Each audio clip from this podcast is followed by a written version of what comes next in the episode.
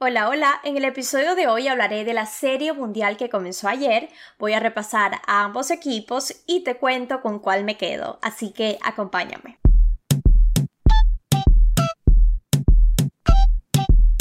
En medio de una pandemia que ha movido al mundo entero, la MLB venció los peores pronósticos y desafíos logísticos. Por su parte, los jugadores y cuerpo técnico hicieron todo lo que tenían que hacer para que se llevara a cabo el clásico de otoño.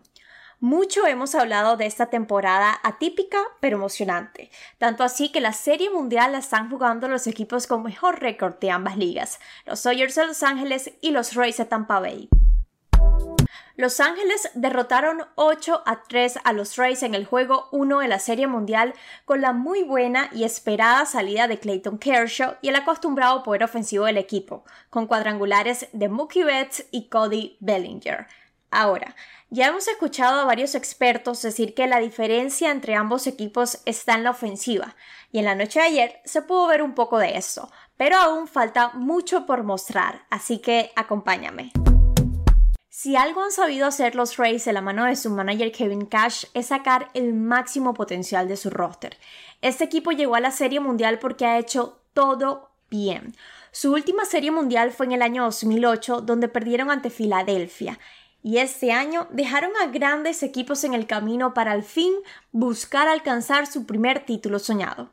Cuando se habla de los Rays, se habla de su picheo liderado por Tyler Glasnow, Charlie Morton y Blake Snell. No hay duda de que a lo largo de la temporada han mostrado tener una defensiva superior, esa con la que le ganaron a la experiencia de los Astros, pero no se han caracterizado por generar la cantidad de carreras que quisieran. Sin embargo, yo diría que los jugadores a la ofensiva han logrado dar batazos oportunos para equilibrarse con ese fenomenal bullpen que tienen. Como ejemplo tenemos el brazo del cubano Randy Rosarena, quien ha sido una sorpresa convirtiéndose en pieza clave para el equipo de Tampa. También cuentan con William Adames, Manuel Margot y Brandon Law.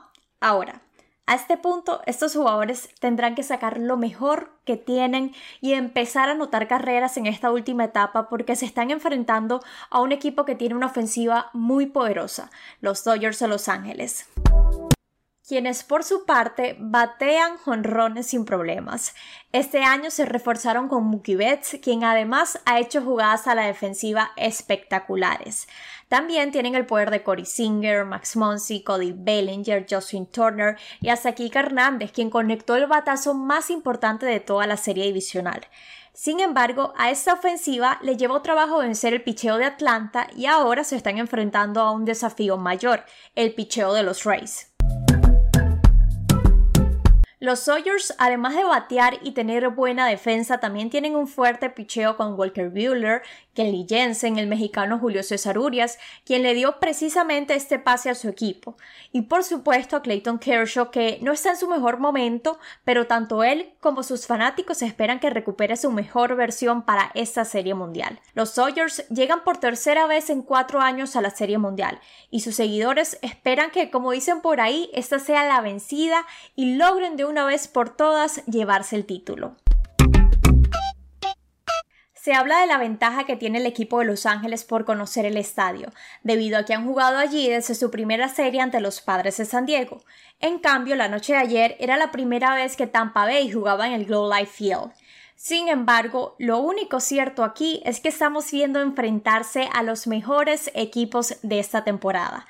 Los fanáticos quieren, desean disfrutar de siete juegos y es que a ambos equipos de verdad que vale la pena verlos luchar hasta el final. Yo personalmente si me tengo que quedar con un equipo es con los Sawyers de Los Ángeles. Creo que las limitaciones, si es que las tienen, están en ellos mismos porque realmente tienen todo para ganar. Para mí son el equipo más completo del 2020 pero la verdad es que no les tocó un rival nada fácil. Los Rays de Tampa Bay estoy segura que van a dar la pelea. Mientras a nosotros nos toca seguir disfrutando de lo mejor del béisbol en esta espectacular Serie Mundial 2020. Y así finalizo el episodio de hoy. A ustedes muchas gracias como siempre por estar aquí y ser parte de este proyecto.